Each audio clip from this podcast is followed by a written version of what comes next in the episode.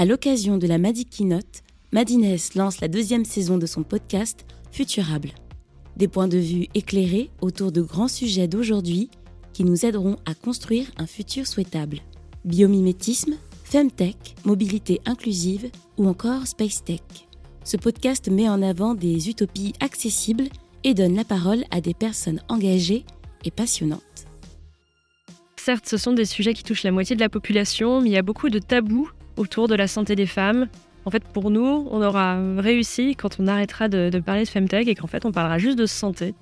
Femtech, la santé des femmes fait-elle sa révolution? Avec Delphine Moulu, cofondatrice de Femtech France. Bonjour et bienvenue dans la saison 2 de Futurable, le podcast qui nous aide à construire un futur souhaitable. La Femtech, c'est l'ensemble des technologies et solutions qui répondent à un besoin dans le secteur de la santé des femmes. Cela peut s'agir de la fertilité, la grossesse, les règles, la ménopause ou encore le bien-être sexuel. Le domaine a longtemps été le parent pauvre des startups. Aujourd'hui, c'est un secteur qui prend de l'ampleur. On lui prédit un potentiel de marché de 50 milliards de dollars d'ici 2025. Pour autant, la Femtech est encore souvent perçue comme un marché de niche, bien qu'il s'adresse à 52% de la population et qui souffre des tabous directement liés au sujet qu'elle traite. Pourquoi un essor si tardif? Quels freins reste-t-il encore à lever et quel avenir pour la Femtech? Je suis Aurore Chatra et je reçois aujourd'hui Delphine Moulu, cofondatrice de Femtech France. Bonjour Delphine. Bonjour, merci de me recevoir. Alors pour commencer, justement, la Femtech c'est quoi exactement et puis pourquoi un essor si tardif pour des sujets qui touchent la moitié de la population? Alors la Femtech, c'est vrai que c'est important de, dès le début de bien définir ce terme parce qu'il n'est pas très clair. Euh, c'est un terme qui a été inventé en 2016 par Idatine, qui est la fondatrice de Clou, l'application de suivi de règles. Elle était à une conférence euh, TechCrunch euh, sur la health tech et en fait elle a voulu mettre en exergue le fait que quand on parlait de santé à l'époque, en 2016, c'était très souvent la santé des hommes. Elle a voulu du coup créer cette sous-catégorie euh, santé des femmes pour euh, montrer qu'il y avait un besoin réel. Euh, et donc elle a contracté Female et Technology pour faire Femtech. donc voilà, ce terme Femtech signifie toutes les innovations qui visent à améliorer la santé des femmes. Ça peut être des innovations technologiques, des innovations d'usage, et c'est la santé des femmes au sens large, comme tu le disais en introduction, des règles à la contraception en passant par la ménopause, c'est très large. Certes, ce sont des sujets qui touchent la moitié de la population, mais il y a beaucoup de tabous autour de la santé des femmes, euh, que ce soit les règles, euh, l'infertilité, euh, la santé sexuelle. C'est ce qui malheureusement a généré autant de retard. Il y a aussi le fait que historiquement, ce sont beaucoup d'hommes qui étaient médecins et qui du coup étudiaient des maladies qui les touchaient plus. Par exemple, les investissements, ne serait-ce que sur le cancer de la prostate, étaient égaux à tous les investissements sur la santé des femmes de manière générale. Donc c'est ahurissant. Il y a un petit peu ces, deux facteurs qui, je pense, sont les, principales raisons, mais on voit que ça change. Euh, que ça, bouge beaucoup euh, et, ça va dans, la bonne direction. On se rend bien compte que au-delà de la santé des femmes, c'est un sujet de santé publique, que ça touche tout le monde. Donc euh, les, les, hommes sont maintenant bien embarqués aussi et ça avance. Euh, je lisais quelque part que l'expression même de female technologie a fait voler en éclat une sorte de, de gentillesse ancestrale accolée à, à l'esprit euh, du soin ou du care. En gros, une image d'épinal comme quoi, euh, bah, déjà, c'est les femmes qui s'occupent du care de manière un peu dévouée, bénévole, et que du coup, il y avait un peu un paradigme à, à inverser pour en faire déjà un vrai sujet et un business. Qu'est-ce que tu en penses? Effectivement, oui, on voit, on voit souvent ça euh, arriver. Euh, on sait que ce sont les, euh, les femmes qui, qui s'occupent de la santé du foyer, en priorité celle des enfants, mais aussi celle du conjoint, et ce qui peut parfois faire en sorte qu'elles vont déprioriser la leur. Donc c'est vraiment négatif, négatif pour elles. Et oui, et la Femtech, son, quand on parle de Femtech, c'est vraiment santé des femmes, et des femmes uniquement, euh, si je prends l'exemple de la parentalité, par exemple, ça ne rentre pas dans la catégorie des femtech, c'est la santé des enfants, c'est pas la santé des femmes. Il faut vraiment séparer ces sujets-là. Euh, et c'est encore euh, difficile, on le voit dans les conversations qu'on a au jour le jour. Parfois, l'amalgame se fait assez rapidement, alors que non, on est sur des sujets vraiment de la santé des femmes, des maladies gynéco, ou bien ça va être des pathologies, qui peuvent toucher les deux sexes, mais qui sont prévalentes chez les femmes, comme les maladies cardiovasculaires ou Alzheimer, par exemple. Vraiment, l'idée, c'est de créer un cercle vertueux, de créer une entreprise qui euh, apporte de la valeur, qui aide les femmes, qui leur donne le produit, le service, le médicament dont, elles ont besoin pour améliorer leur santé, euh, tout en étant euh, une entreprise, en étant rentable. On peut faire de l'impact et être rentable aussi. Où situe la France justement par rapport à ses voisins européens et internationaux? Alors, la France, euh, bah, ça arrive. On n'est pas les leaders, très clairement. Euh, les États-Unis sont vraiment plus en avance que nous.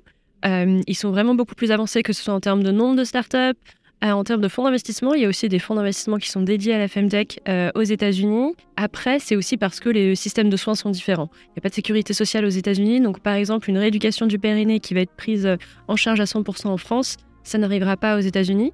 Donc, une startup qui va lancer une sonde de rééducation du périnée aux États-Unis va pouvoir la vendre euh, très facilement parce que ça a un coût euh, beaucoup moins cher pour euh, la femme d'acheter cette sonde que d'aller payer des séances de rééducation.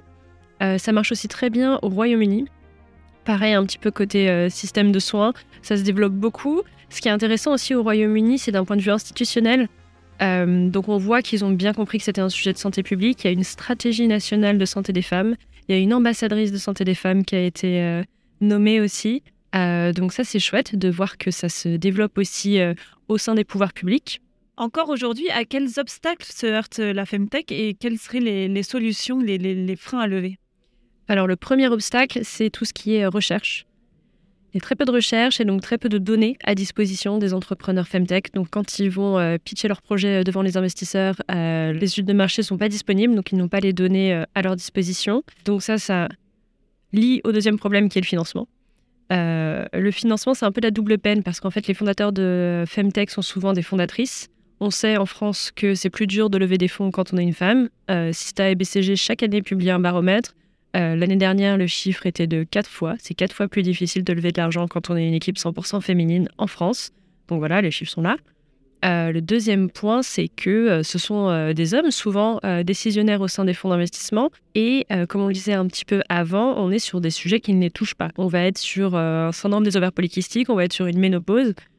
Ils ne les vivent pas. Donc forcément, il faut les acculturer, il faut les embarquer, il faut leur faire comprendre que c'est vraiment un problème. Et en plus, ces problèmes sont tabous. Donc parfois, ils peuvent se dire, mais il n'y a pas de marché parce qu'on n'en parle jamais. Ma femme vit très bien sa ménopause. En fait, non, elle la vit mal, mais elle n'ose pas en parler. Donc, euh, donc voilà, il y a tout ça. Euh, et le troisième problème, enfin problème, challenge, ça va être l'acquisition. En fait, donc euh, on est sur des sujets tabous. L'acquisition, quand on fait du B2C en Femtech, ça va se faire sur les réseaux sociaux. On va essayer sur Instagram par exemple. Et il y a beaucoup de censure. et pas que quand on fait de la santé sexuelle. Par exemple, montrer une photo d'une femme qui allait, on va voir un téton, ça va être censuré. Et donc en fait, c'est hyper dur pour ces startups d'aller chercher des nouveaux euh, clients et clientes parce que euh, leurs comptes sont euh, censurés en permanence. Et justement, on en parlait dans les différences, de l'avance qu'avaient les États-Unis par rapport à son système de santé. L'idée de, payer pour sa santé en France, est-ce que ça, fait son, son chemin ou est-ce que ça peut aussi être un frein? Je pense que ça fait son chemin et je pense qu'en fait on le fait déjà. Les femmes payent déjà pour leur santé. Euh, on paye pour ses protections périodiques potentiellement tous les mois. On paye aussi potentiellement pour sa pilule euh, si c'est son moyen de contraception et si elle n'est pas remboursée à 100%. Donc il y a déjà en fait pas mal de choses qu'on paye. On paye aussi potentiellement pour euh, de l'acupuncture ou un cours de yoga ou des compléments alimentaires parce qu'en fait on n'a pas envie de prendre des médicaments. Je comprends ce discours, je l'entends, de dire qu'en France on n'est pas prêt à payer pour sa santé et en même temps en fait on le fait déjà.